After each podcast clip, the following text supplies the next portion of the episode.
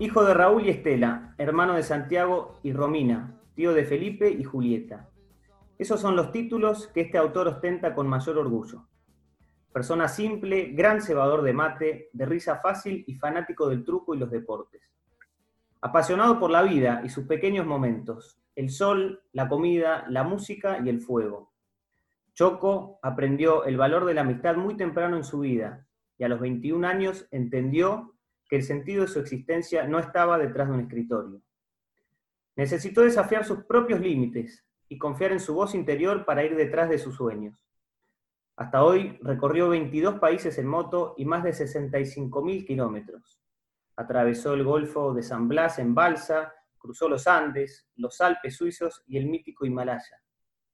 Estos caminos incluyeron diversos trabajos y experiencias nutridas por muchas personas considera que los viajes han sido su mayor escuela. Relatos sobre ruedas reúne los diarios que escribió en el camino. Texto sacado de la solapa del libro Relatos sobre ruedas, escrito por nuestro invitado del día de hoy. Le damos la bienvenida ahora sí, Emiliano Choco Bisón. ¿Cómo andas, Choco? Bienvenido. Un placer tenerte con nosotros. ¿Cómo estás, querido? Buenas tardes. Saludos a todos. ¿Qué descripción te mandaste, por Dios? No, mía no es, yo estaba leyendo, estaba leyendo tu libro.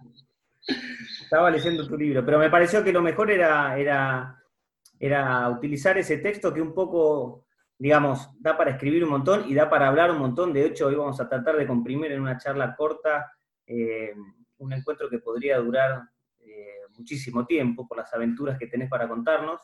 Pero vamos a tratar de ir recorriendo junto con vos algunas de estas cuestiones que te tocó vivir, eh, y sobre todo también vamos a poner el foco en esas señales y en esas personas que fueron las que te fueron marcando de alguna manera el camino, si te parece. Fundamental, me divierte muchísimo, así que vamos nomás. Vamos nomás. Para arrancar entonces, Livianito, te voy a dejar en manos de Celinita y Vico, ellos son los capitanes del colegio, esta es una novedad que no sé si si había cuando eras alumno, me parece que no. Son los capitanes del secundario, representan a, todos los alumnos del secundario del Marín, y tienen un pequeño, mira, mira qué, importante. Tremenda responsabilidad. Eh, y tienen un pequeño ping-pong como para arrancar a, romper el hielo y a entrar en calor. Vamos Dale. a ver, ¿Un lugar en el colegio?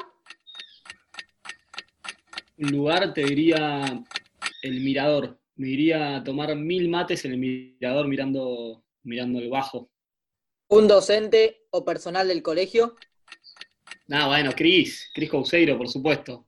Ya rápida la respuesta. No dudo. Lo quiero meter también a Gustavo Sisa, em, que me acompañaba, nos acompañaba a hacer natación con Javier Orugue. La pileta que también lo elegiría como otro lugar. ¿Alguna actividad Actividad, em, recreo, fútbol de los recreos, volvíamos siempre chivado y, bueno, las profesoras felices. Y las Olimpiadas, me divertían mucho. ¿Materia preferida? Educación física, sin dudas. Bien. ¿Cómo, cómo era un recreo tuyo? Fútbol o fútbol tenis.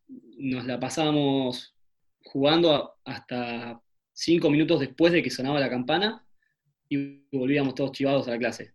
Todos los recreos igual. Me sumo acá y pregunta que le hago a todos los futboleros que, que fuimos alumnos del Colegio Marín. ¿Qué pasaba cuando no había pelota? ¿Cómo se las rebuscaban? Nos tratábamos de, meter con algún otro grupo, o más chico o más grande que tenga, o algún otro jueguito salía, pero siempre íbamos detrás del que tenga la pelota, siempre. Creo que hubo camadas muy futboleras, Marín. La suya era una camada futbolera, era una camada futbolera, sí. Gran equipo. Sí, sí, eh, Pero seguramente, bueno, el recurso de la chapita o la, la, tita aplastada lo deben haber utilizado. Sí, el, siempre se inventaba alguna pelota de alguna manera. La botellita también. También la botellita. Muy bien. Bueno, bueno, ya, ya un poco más relajados, ahora sí. A ver, a mí se me ocurren 3.000 preguntas para hacerte. Eh, de haber un poco ojeado el libro que me llegó, que por supuesto te felicito y, lo recomiendo a todos aquellos que nos estén escuchando. Eh, pero que narra historias y situaciones desde, a ver, dormir en una celda, naufragios, contactos con ejércitos revolucionarios, noches interminables, tormentas. Eh, podría preguntarte y no sabría por dónde arrancar, pero me parece que, lo, la, primera pregunta que te voy a hacer es acerca de esta chispa, ¿sí? o de esta, de, este, de esta chispa que despertó en vos estas, estas ganas o esta pasión o esta decisión de decir, bueno, yo salgo a recorrer el mundo como sea y, lo mío está, andás a ver a dónde. Tengo que salir a buscarlo y la manera de salir a buscarlo es que me marquen el pasaporte, por decirlo de alguna forma. ¿Cómo fue esa chispa y cómo arrancó eh, en tu vida la pasión por viajar? Yo creo que hubo dos cosas puntuales. Em, por un lado, desde chico siempre tuve la locura de, mirar películas de aventuras, de leer libros de aventuras y mm, de tener las ganas de vivir la propia, ¿no? De salir a, encontrarme con ese libro en blanco y empezar a escribirlo yo sin saber qué iba a escribir, porque sentía que quedándome en Buenos Aires tal vez ya sabía dentro de todo cómo iba a ser mi vida y era caminarla, más que nada. En cambio, si arrancaba a viajar para cualquier lugar, no tenía ni idea que me iba a deparar. Y eso, eh, en vez de darme miedo, me, motivó siempre. La incertidumbre me, motivaba. Y el otro punto fue haber crecido junto a un grupo maravilloso de amigos y sobre todo de Javier Orue, em, que era nuestro compañero en el Marín, con el que crecimos, eh, sobre todo en la secundaria, teniendo muchas actividades juntos. Javi estaba en silla de ruedas, tenía una enfermedad terminal y a los pocos años de, terminar el colegio, eh, muere.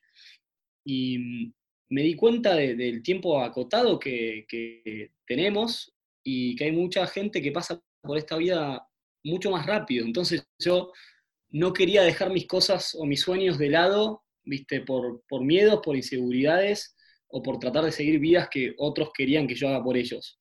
Em, viste, siempre fui muy impulsivo y la decisión o sea, siempre la tuve dentro, pero cuando realmente dije arranco, que fue al poco tiempo que muere Javi, eh, arranqué. Literalmente le dije a mis viejos y al mes estaba en México. Em, así que fue, fue, fueron esos dos puntos, sobre todo, tenerlo un poco adentro y el disparador de Javi. Bien, pero, pero una constante, me parece, en tu vida, después de haber, de, haber leído el libro, es tomar la decisión, darle para adelante y tirarte a la pileta eh, sin importar nada. Tu decisión fue, la tomo hoy y a los dos meses ya estabas en Playa del Carmen. Estaba en Playa del Carmen. El primer lugar elegido para arrancar eh, no podía ser otro que el Caribe. Siento que reúne muchas condiciones que cualquier ser humano le, lo hace muy feliz. El sol, la playa, arena blanca, eh, es, hermoso. Entonces sentí que el, principio de, la historia tenía que arrancar por ahí. ¿Y te fuiste a Playa del Carmen solo? ¿Cómo fue? ¿O te fuiste con un amigo? No, eh, Juanma Aragona, también exalumno del Marín, se vino, y también un amigo correntino, arrancamos los tres juntos, pero nuestro amigo correntino estuvo dos semanas y ya dijo, bueno muchachos, yo ya estoy para volver al litoral, tranquilo, y con Juanma ya a la tercera semana nos estábamos quedando sin plata, y ahí empezaba la aventura real de tener que que reinventarnos, de tener que salir a improvisar, de tener que salir a hacer el mango sin, tenerlo o sin tener mucha idea de cómo. Pero ahí es donde empiezan a aparecer personajes interesantes que, viste, conoces en un hostel, que te cuentan de tal laburo, que podés laburar de, algo que nunca hiciste o que no te pensabas que podías hacer. Y ahí es cuando arrancan los desafíos de crecimiento. ¿Qué hiciste, por ejemplo? A ver, laburos que hayas hecho que tal vez eh, pensaste de joven, nunca, nunca hubieses pensado terminar trabajando de eso. En el Caribe, el, más así extravagante que hice fue de trabajar de trapecista, trapecista aéreo en un circo, en un hotel cinco estrellas en Playa Car, que es como si fuese el Nordelta del Caribe. Em, entonces, yo pasé primero de estar cuidando hostels a la noche o cocinando, a que me cuenten de este laburo, y cuando fui a presentar presentarme y, me dicen de lo que realmente se trataba, le, digo al pibe, mirá, tengo idea de cómo se hace esto, pero me animo, me subo, me tiro y enseñame. Y mm. como no hay trapecistas aéreos en todas partes, me dijeron, dale, te enseñamos. Y bueno, al tiempito ya estaba ahí arriba, trabajando en altura. Dando, dando funciones como, como trapecista para los turistas. Sí, ayudás a los turistas a que se tiren y todos los viernes teníamos shows en el hotel. Bien. Bien, entonces, Playa del Carmen, Juan Maragona, otro, otro exalumno que le mandamos un, saludo, diversos laburos, cuidando hostel, trapecista, aéreo, etcétera. Pero llega un momento que, y esto se repite, me parece, a lo largo de tu vida, que sentís que ya cumpliste en cierto lugar y necesitas dar un paso, ¿sí? Como que sos inquieto, digamos. ¿Cómo fue Totalmente. Esa corazonada llegó, venía, venía con este laburo que se empezó a hacer un poco monótono y me volví a, sentir como, más allá de estar en un laburo que era súper extravagante, toda la estructura alrededor era súper formal. Eh, era un hotel cinco estrellas en el que tenías que entrar afeitado todos los días porque si no, no te dejaban entrar a laburar. Em, sentarte a las 6 de la mañana desayunar con familias del hotel hablando en inglés. Me empezó a cansar un poco esto, quería volver a renovar energía y probar en otro lugar. Entonces le comenté esto a Juanma, que él estaba laburando de cocinero, y acá eh, es crucial su respuesta porque arranca también una pasión compartida con, las motos. Yo hasta ahí no había, no me había subido nunca una moto. Y Juanma me dice, bueno, bancame dos días que renuncio y vamos juntos en la moto hasta el Pacífico, que es 1800 kilómetros para el oeste, para el otro lado, digamos, hasta la otra costa.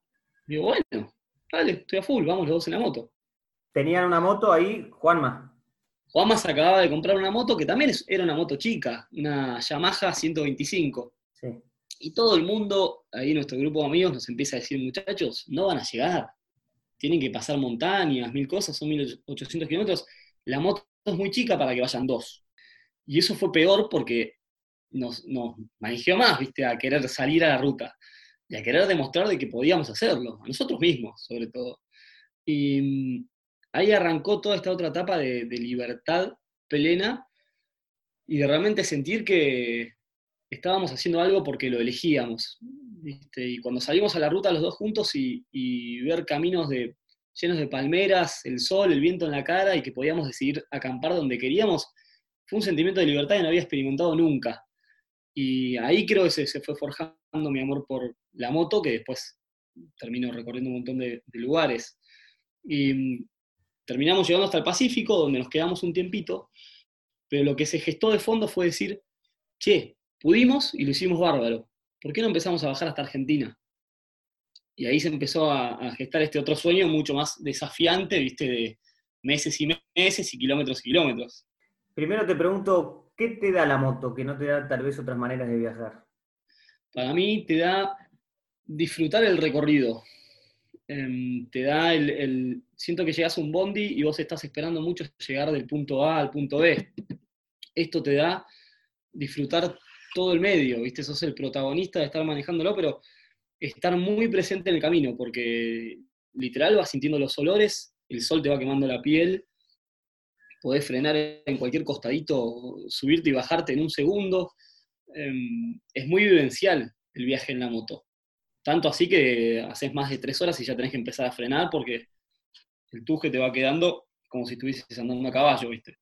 Pero no fue obstáculo para que decidieran y se, y se tiraran a este desafío nuevo de, bueno, vamos hasta Argentina. Encaramos desde México, desde el Pacífico, hasta nuestro país.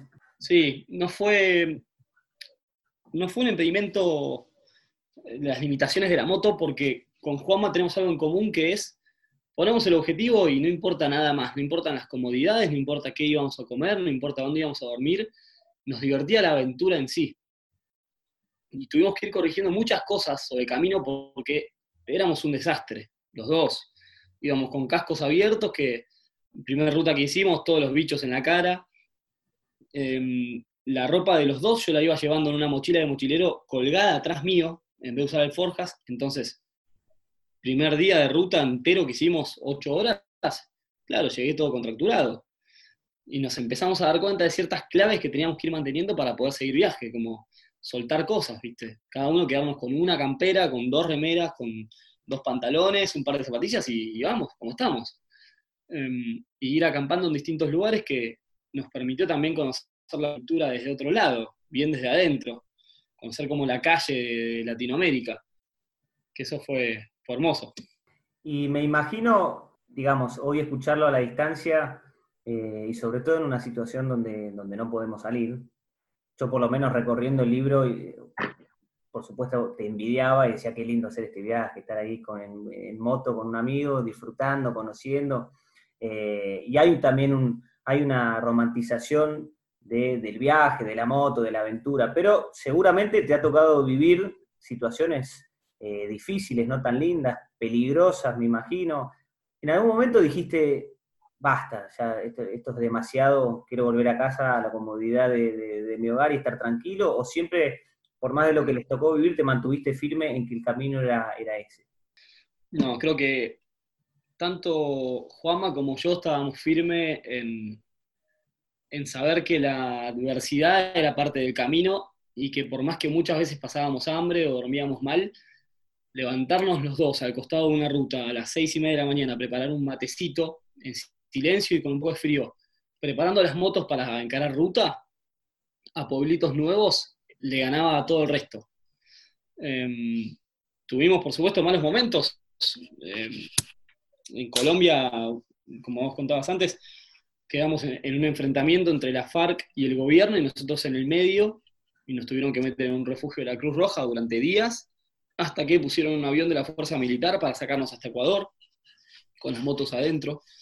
Em, después de Panamá hasta Colombia no tenés ruta. Se llama el tapón de, Ariel, donde es todo selva y está toda dominada por narcos, entonces no te podés mandar por ahí. Tenés que cruzar por, avión o con algún barco, y nosotros no teníamos la plata para pagar un container y meter las motos. Entonces fuimos de muelle a muelle hablando con capitanes para que nos, nos suban y poder ayudar como tripulación, y terminamos 18 días incomunicados con la familia, comiendo cualquier cosa. Em, en Perú nos pasó de, quedar varados en un pueblito a 4.500 metros de altura sin saber que estábamos yendo a la altura, porque con Juanma obviamente no, tanto nos mirábamos, y el día estaba lindo para seguir andando en moto, cayendo, cayendo el sol, y dijimos, bueno, sigamos andando, vamos a andar dos horas más. Claro, todo lo que quedaba era todo subida, subida, subida, subida se fue el sol, empezó a caer la nevada, nosotros con camperitas de, la típica camperita Nike de rompeviento y musculosa. Imagínate. De pedo caímos a un pueblito que se llama Negro Mayo, que queda en la, punta ahí en, en, medio Perú, y mm, nos metieron en una escuelita, pudimos armar las carpas en la escuelita, nos trajeron té de coca con chocolate. Siempre había algún alma buena para ayudarte, entonces todos los sectores malos que íbamos viviendo sacaban algo bueno después.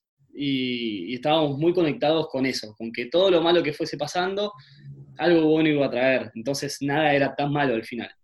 Y tiene, Choco, vos después de viajar por Latinoamérica, viajaste por Europa, también, eh, bueno, experiencias en Australia, en la India.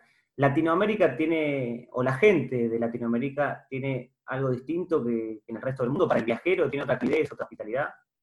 Totalmente. Para mí fue, fue el lugar, o sea, tiene como el romanticismo de que fue el lugar donde me enamoré de, la libertad y de la calle y de la gente.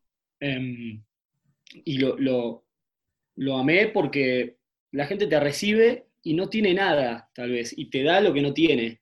Y quédate a dormir acá, al lado nuestro, en el jardincito, compartimos un arroz. Em, viste, nosotros íbamos también viajando con, con una moto 125 y, acampando, entonces nadie se nos acercaba a robarnos porque no teníamos mucho. Entonces nos pasó lo contrario, llegábamos a lugares donde de cualquier plaza, la gente que dormía en la plaza nos invitaban a dormir con ellos. Muchachos duerman acá al costado que nadie los va a tocar. Entonces vimos todo un lado más romántico de Latinoamérica en sí. Y después cuando empecé a viajar por otros lados, me di cuenta que la cultura era muy distinta muy distinta. Hay gente que, no es por ser mejores o peores, pero simplemente no, tienen ese acercamiento que sí se tiene en Latinoamérica. Hay que cuidarte un poco más, en que obviamente no te saquen nada, pero si tengo que, elegir el, el, cariño de la gente es en Latinoamérica, sin dudas. Como dijo Mati, sí, viajaste por Latinoamérica, Europa, un poco de Asia. Si tuvieras que elegir un viaje para repetir, ¿cuál harías nuevamente? Uf, em, yo creo que el viaje más mágico que tuve en el sentido de que me sentí en una, realmente en una aventura de película fue los Himalayas. Entre India, Kashmir y los Himalayas.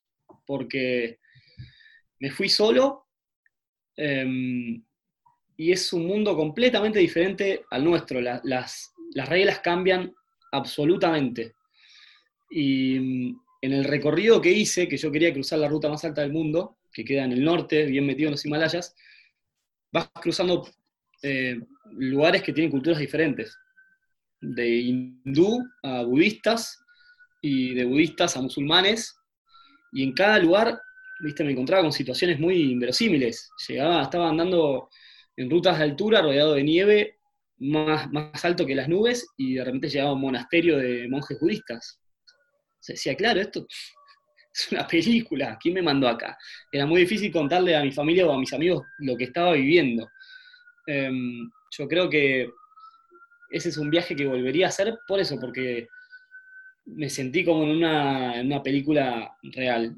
Y después, otro gran lugar que hay que valorarlo porque es nuestro es el sur argentino. El sur argentino no tiene nada que envidiarle a ningún lugar del mundo. Es, impresionante, es para aprovecharlo.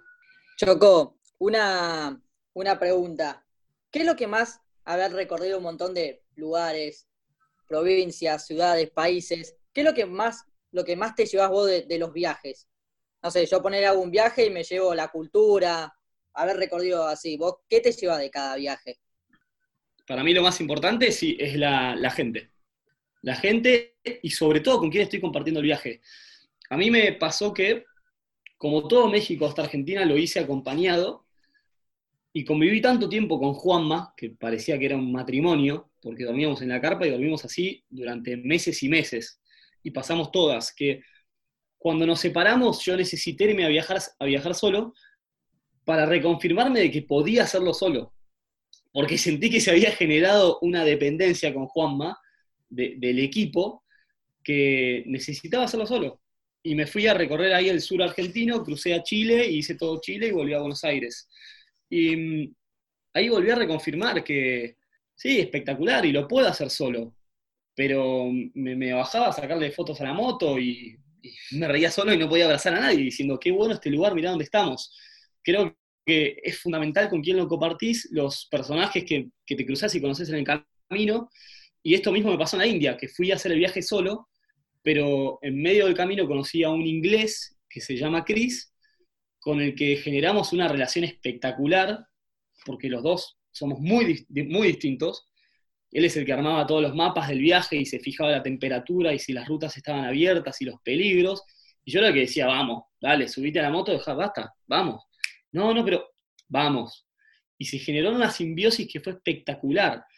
Y yo sigo hablando con él hoy en día diciendo, qué lindo todo lo que vivimos y lo que vivíamos, de llegar de siete horas de manejar por Ripio y sentarnos a tomar un té chai que te venden en la India y hablar de dónde estábamos, los dos mirándonos diciendo, qué locura el lugar que estamos recorriendo. Entonces, sin duda, lo que más me llevo son los momentos con, la gente. Choco, nos, hablaste al principio de, tu amigo Javier, ¿no? Esta persona y este amigo que te marcó tanto durante tu infancia y tu, adolescencia. Pero también contás en el libro que pasaron los años y te encontraste con una persona que de alguna manera te volvió a conectar con ese amigo tan importante en tu vida. Em, ¿Quién es esta persona? La persona se llama Philip. Fue muy loco lo que sucedió, porque la vida es inteligente para acomodarte por el camino, mostrarte señales. Y mm, yo había llegado a Australia hace hacía un mes y medio, más o menos. Y en la playa conozco a un argentino que nos ponemos a charlar y me pregunta por un tatuaje que tengo en la espalda que es sobre Javi. Entonces le cuento la historia de Javier y me dice, mirá, yo acá laburo cuidando a un señor cuadripléjico. Y seguramente en un tiempito necesite a alguien que, que también lo cuide, porque necesita tres personas a la vez. Entonces le dije, bueno, bárbaro, vamos a ver qué, cómo me llevo con el señor y ver qué pasa. Resulta que Philip hace 40 años em, salió de surfear y volvió corriendo agua a tirarse para sacarse la arena y pegó contra el fondo porque no vio que había un banquito de arena. Ahí se rompió el cuello. Tenía 18 años él. Y mm, siempre tuvo cuidadores, pero en 2013 conoció a un argentino que lo empezó a cuidar y se enamoró de la cultura argentina. Em, lo que más le, hizo ruido es que los, argentinos lo abrazan. Y que de repente le empezaron a copar la casa porque se juntaban a, jugar un truco. Y no entendía. Phil llegaba, che, que, hay un cumpleaños, una reunión. No, estamos tomando unos mates, jugando un truco. No, no lo captaba porque la cultura australiana es muy distinta, es más fría, es más estructurada. Che, nos juntamos tal día a tal hora en la casa de Phil, él tiene la particularidad de que necesita que, algún cuidador esté durmiendo con él, que sea como el casero, que le cocina, que duerma en el cuarto al lado. Entonces, claro, cuando un argentino se metió a hacer ese laburo, los amigos empezaron a ir a visitarlo y a coparle la casa. Bueno, al principio le hizo mucho ruido, después le encantó, y ahí se generó una cadena de, cuidadores que al día de hoy ya pasaron más de 30. Yo fui el cuidador número 8 de film. Así que es increíble cómo, se apegó a la cultura argentina. Y lo que me sucedió con Phil es que lo conocí y me di cuenta que muchas de las cosas que había que hacer con él eran, eran cosas que yo ya conocía. eran cosas que, que ya había hecho con, Javi. Entonces tenía la facilidad de, de poder hacerlas sin pensar tanto. Nos contás de Phil Choco y, te quiero compartir, a ver, un videito y un saludo. Ahora nos contás de quién se trata, ¿eh? A ver si se escucha. Hola Choquito querido. Estamos. Look who I am with. Hey Choquito, how are you? We're missing you. We're having lunch in Curl. Looking at some surf. Looking at surf. Um, thinking about you. Thinking about uh, when we're gonna be the three again together and some crazy adventures. Yeah, do some more crazy stuff.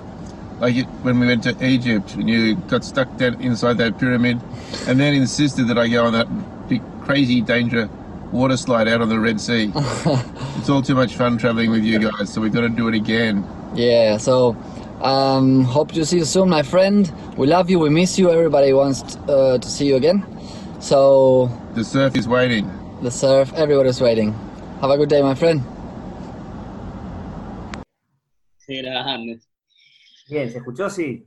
Se escuchó perfecto, estos dos personajes, eh, uff, lo que se generó con ellos es una locura, porque, mm, bueno, Marquito fue el que a mí me introdujo en el laburo, él, dejó de laburar en ese momento, él es el cuidador número 7, me dio, el pase a mí, número 8, y yo me empiezo a llevar muy bien con Phil, y me ofrece ir a cuidarlo en una de sus vacaciones a Fiji. Espectacular, le digo, de una, vamos. En ese viaje me di cuenta de que cuidar a una persona las 24 horas y poniendo tu físico en pos de cuidarlo a él, es mucho más riesgoso y serio de lo romántico que sonaba también. ¿viste? Porque 24-7 vos tenés que ser la sombra de esa persona. Phil no se mueve, mueve solo la cara. Pesa 74 kilos y mide 1,90. Entonces, tenés que estar con muy buena energía, tenés que estar bien físicamente, son un montón de cosas que se tienen que dar para que salga todo muy bien. Y por suerte se dieron esos factores. Y todo esto, esta relación fue llevando a charlas de, la vida que, fueron espectaculares. Y en una de ellas me contó que su sueño era, era subir a Machu Picchu, que él había escuchado de una montaña mística en Perú. Claro, pensá que un tipo australiano, vos le hablás de Perú y es como para que a nosotros nos hablen de Kamchatka, ¿viste? Decís, claro, ni idea, sí, está allá, pero no, no te parece tan cercano. Y me lo comentó a mí, que ya había ido a Machu Picchu, y le digo, pero Phil, si es tu sueño, hagámoslo. vamos, vemos, después vemos cómo te subimos, pero hagámoslo, intentémoslo por lo menos. Y Phil, viste, su cabeza labura a 200.000 por hora. Entonces, viste, me preguntó, ¿en serio? ¿Vos estás seguro? Yo, sí, si tenés ganas, vamos. Entonces se armó un viaje de siete semanas en total, recorriendo Latinoamérica, en el medio, yendo a Machu Picchu, y mm, obviamente le dije, mirá, no sé cómo vamos a hacer en Perú, pero necesitamos alguien que, se sume a este equipo a, ¿viste, ayudar en la travesía. Y el nombre que se caía, porque tenía que ser así, era el de Marquitos. Que tenemos una muy buena relación entre los tres y cada uno individualmente. Entonces, Marquitos le suma mucha, mucha alegría, mucha positividad, ¿viste? es un tipo que tira mucho para adelante, pero tiene un problema en la espalda que no lo puede levantar solo porque tiene una hernia de disco y también en el, en el cuello tiene un problema. Pero dijimos, más allá del problema físico, venite, venite porque va a sumar todo, todo el otro factor. Y bueno, nos fuimos a, Machu Picchu em, y fue una locura todo el viaje en sí. Y se armó entre nosotros tres una, una, una mística de viaje y de relación que es una hermandad. Este, yo le veo la cara a los dos atorrantes y se me vienen 200.000 anécdotas de, de, viajes que hicimos juntos, porque como salió tan bien ese viaje, empezamos a viajar por otros lados. Nos fuimos a Egipto, nos fuimos a Grecia, nos fuimos a Singapur, Dubái, Indonesia, eh, Italia. Hicimos muchas cosas, los tres juntos. Entonces se formó una relación muy especial que a veces es muy difícil de, de describir, ¿viste? Pero capaz la, la, película que mejor lo describe es la de Amigos Intocables. Porque Philip tiene ese perfil, es tal cual, es un tipo que es muy educado, em, sabe mucho de cultura general, de vinos, de comidas. Eh, él se maneja, obviamente, porque él sigue laburando como contador, entonces gana muy bien. Y después heredó plata, el gobierno lo ayuda mucho, entonces puede viajar a un nivel que ni Marquitos ni yo podríamos, y que tenemos otro perfil. Nosotros siempre decimos que somos DiCaprio en el Titanic, este, en la cena, porque nos lleva a lugares donde no podríamos ir nunca. Así que se armó algo hermoso con estos dos locos que, extraño mucho. Bien, Choco, nos, quedaba, nos quedó pendiente, Phil, en el saludo te hablaba de algunas cosas que pasaron en, Egipto. ¿Qué nos contás? A ver. Correcto. en Egipto nos pasaron dos situaciones peculiares, que es Phil ya se volvió un tipo aventurero y nos pone mucha confianza en que lo podemos subir o meter en cualquier lado. Entonces, llegamos a la pirámide principal, viste que te dan acceso para poder entrar y poder subir, y arrancamos a subirlo, los escalones son bastante grandes. Ya pasaron, habían pasado unos años de, que habíamos hecho Machu Picchu, yo también ya, ya tengo mis 30, ¿viste? y lo empezamos a levantar con Marquitos y digo, ¡guapa!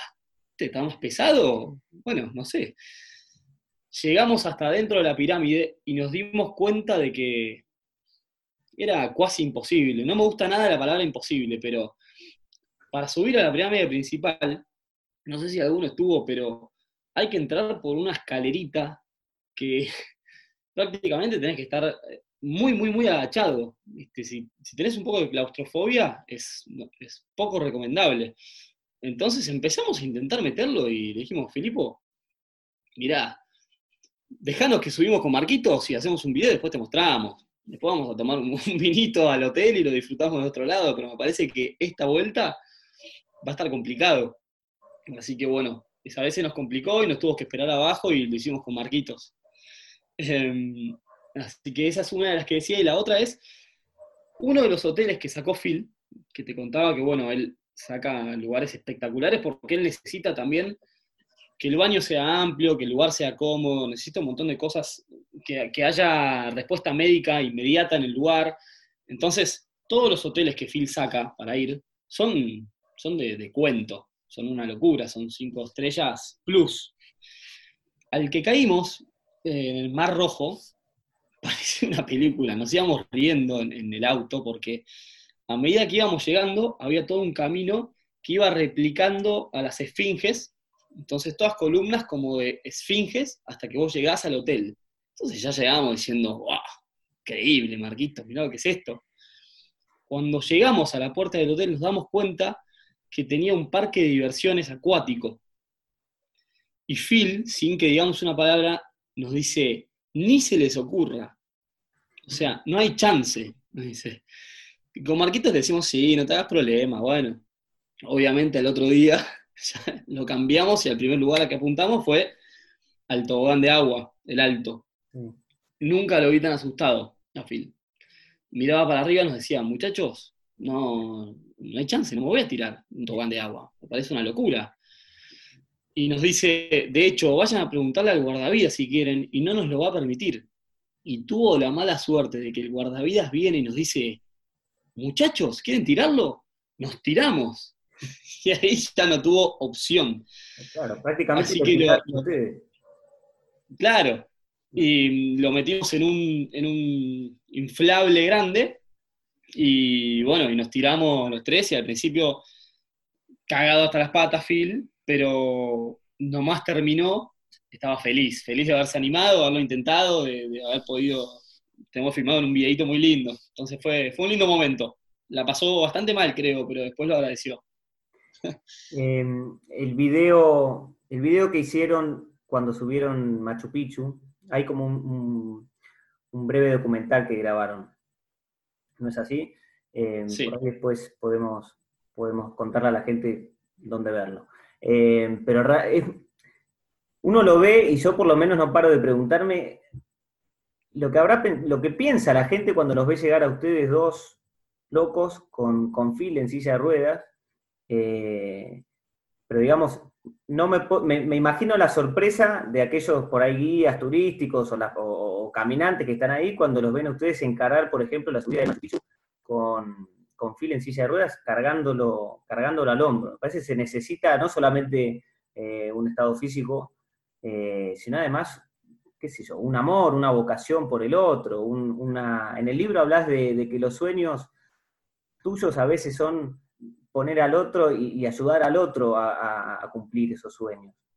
Sí, em, yo creo que en este, en este sentido fue muchísimo más importante el factor de, de la motivación de que estábamos persiguiendo un sueño que lo físico.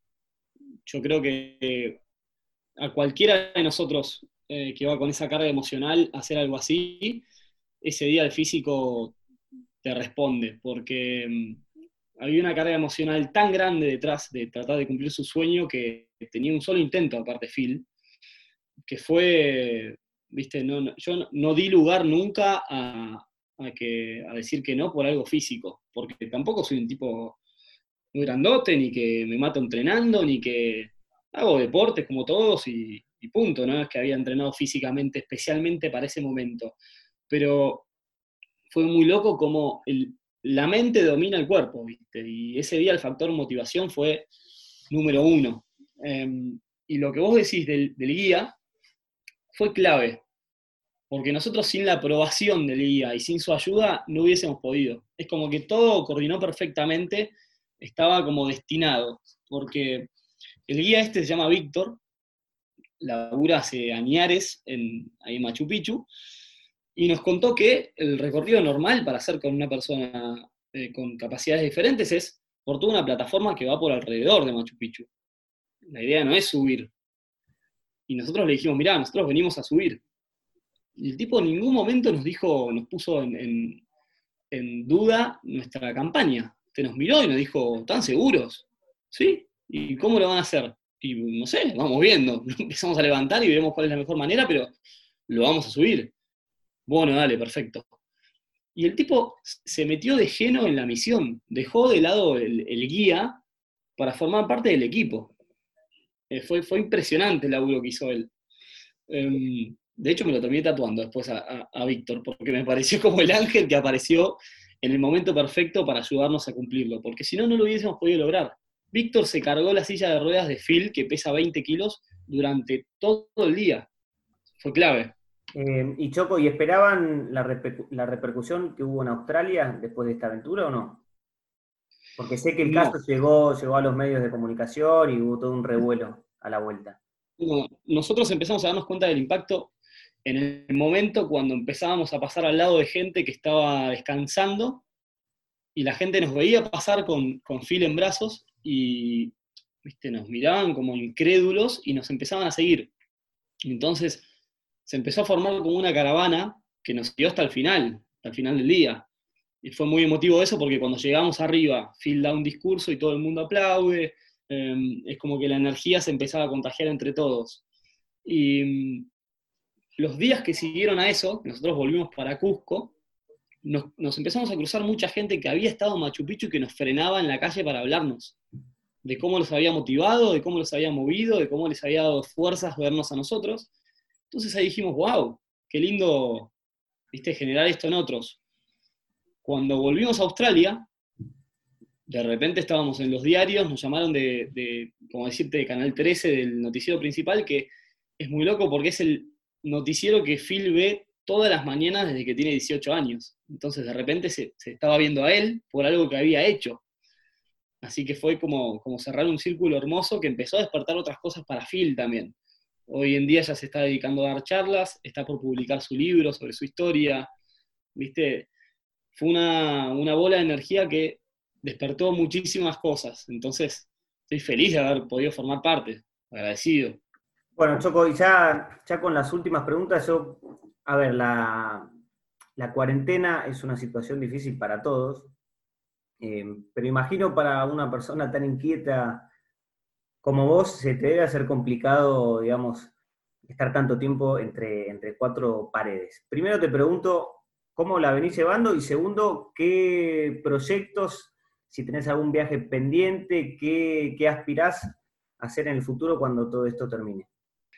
Bueno, como bien decís, fue un momento de, de, reinventarse, creo que para todos, literal. No hay que tomarse el proceso tal vez tan personal porque es a nivel mundial, entonces hay que, lo que nos toca vivirlo hay que tomar el tiempo que se nos da y tratar de hacer lo mejor que se puede. Entendiendo que todos tenemos altibajos, buenos días, malos días. A mí particularmente me tocó de este lado del mundo. Yo venía por dos semanas de visita porque se casaba el hermano de mi novia. Y bueno, y de repente acá seguimos, desde febrero. Así que me tuve que reinventar y, y, soltar un poco y dejar de mirar de costado a Australia, que es donde, donde yo estoy viviendo, donde estamos viviendo con mi. Así que en ese sentido, por suerte, por lo menos tengo el libro, que es algo a lo que puedo seguir laburando y le puedo seguir dando bola desde otro aspecto, se agotaron los primeros 500 que hice, así que aproveché a reimprimirlo de nuevo, lo estamos traduciendo al inglés, estoy empezando a darle un poco más de bola a las redes, que nunca se, se las di, y me doy cuenta, sobre todo ahora con el encierro, que son fundamentales, fundamentales, eh, para mostrar las cosas que uno hace, para poder llegar a gente que, que, no tenía llegada. Entonces, eh, le empecé a meter un poquito más de bola a eso, y, y bueno, reinventándome un poquito desde ese lado. Agradecido que me tocó vivir con mis viejos también, porque yo no vivo acá hace nueve años. Y de repente encontrarme jugando al ping-pong con mamá, jugando al buraco con los dos, son momentos que, que, hay que agradecer y valorar, que me van a quedar para siempre. Eh, y bueno, pensando en el futuro, yo creo que me, empieza a tocar un poco más la parte de empezar a estar más tranquilo después de haber girado tanto y empiezo a valorar mucho poder ir al almacén y que me hablen en castellano. Yo desde 2015 que estoy viviendo en Australia y se vive de una manera espectacular. La verdad que creo que no hay mejor lugar en el mundo hoy día en cuanto al balance para vivir. Laburás de lo que sea y podés ahorrar, hay seguridad, delfines saltando en el agua, o sea, es espectacular. Pero siempre, siempre va a tirar la cultura de uno, las raíces de uno, la familia, los amigos, ya los sobrinitos que empiezo a ver, empiezo a entrar en esa etapa. Entonces, todo lo que empiezo a pensar es un poquito más cerca. Un Uruguay, este, algo cerquita. Así que sería muy difícil para mí poder decirte algo específico porque ya ni me acuerdo en mi vida cuando hice algo específico, pero, pero va un poco por ese lado, vamos a ver qué depara. A lo mejor lo leemos en el próximo libro tuyo. Eh, la, dejo a Celi, la dejo a Celi con, con, una preguntita sobre el libro y ya te damos para hacer el cierre, Choco. ¿Dónde podemos acceder a la compra del libro? Bien, la compra del libro se puede hacer directamente conmigo me hablan por, por Instagram. Eh, en mi perfil de Instagram tengo también el link para poder comprarlo online. ¿Cómo te buscan en Instagram? Vendete. Choco Bison. Choco Bison. Eh, y ahí me encuentran. Choco Bison doble S. Sí, exacto. B larga doble S. Sí. Bien. Em, y ahí en el link pueden comprar el ebook o pueden comprar el libro físico y se los envían a la casa o si están por acá cerca se los llevo yo, así que bien casero, no hay problema. Perfecto. Bueno, Choco, em, realmente te agradecemos un montonazo que hayas, que hayas participado, la pasamos bárbaro, nos quedaron mil preguntas por hacerte, pero bueno, la buena onda eh, de siempre que mostrás y la positividad y, la apertura para charlar y tomar unos mates, eh, bueno, la, volvimos a vivir hoy, yo ya te conozco desde hace un tiempo, pero bueno, te agradezco, te agradezco de vuelta por haber formado parte. Gracias chicos, para mí también es hermoso porque yo vivo de esto, o sea, soy un tipo muy social, me encanta el mate, me encanta hablar y tanto encierro te empieza a volver loco. Y esto es, vivir una charla de mate que, que, está buenísimo compartir. En general soy mucho más el que pregunta y escucha. Hoy tocó más hablar, así que está bueno ver los dos lados. Tocó hablar y te toca hacer el cierre. Choco, eh, el micrófono es tuyo, cerrá con lo que vos quieras. Dale, perfecto. Voy a aprovechar a leerles em, algo que escribí, parte del libro, que es como una reflexión sobre algo que me parece fundamental, que es la resiliencia. Bueno, resiliencia es uno de los factores más importantes que aprendí, y sobre todo viviendo de viaje. Hay que saber adaptarse a cualquier situación difícil, nueva o adversa que esté enfrente. Pelearla, que cueste y llegar a tu objetivo. Volver a empezar, perderlo todo, que cueste el doble y llegar. Perder el rumbo, desconectarte y volver a empezar de cero. Pelearla al triple, pero conectar y llegar es fundamental poder moldearte a vos mismo para poder llegar a eso que te haga, o por lo menos creas que te hace feliz, sin perder los valores que aprendiste a lo largo del camino. Resiliencia es positividad, es pelearla conscientemente a pesar de los cambios bruscos e involuntarios o de las adversidades que te impongan el camino. Viajando, uno pasa de dormir en carpa durante meses a hacerlo en hoteles de lujo pero no por lo caros, sino por el lujo de una ducha caliente o estar literalmente en medio de un paraíso en la selva, en la playa o en las montañas. Pasás de estar solo en la ruta y con tus pensamientos a estar rodeado de amigos y no poder ni parar un segundo a pensar. Pasás de comer solo fruta, arroz o comida picante durante semanas a compartir asados y picadas de todos los colores. Pasás de estar en el que crees el, mejor trabajo del mundo, con las ganas al aire, a estar siendo el nuevo otra vez, aprendiendo todo desde cero como ya hiciste mil veces. Es pasar de creer que encontraste la clave de esta vida a darte cuenta de que en verdad todavía no entendés nada, que queda toda una vida por aprender y así y todo, tal vez no encuentres las respuestas a esas mil preguntas. Lo fundamental es dejar de preguntar tanto y vivir más, agradecer y disfrutar cada momento. Siempre en positivo, siempre para adelante y siempre con toda el alma. Así pasaba entonces Choco Bison, esto fue su mate, tercer encuentro. Muchas gracias a todos por haber, por estar del otro lado. Muchas gracias Choco de vuelta por, por participar. Un abrazo grande y nos encontramos en el próximo encuentro.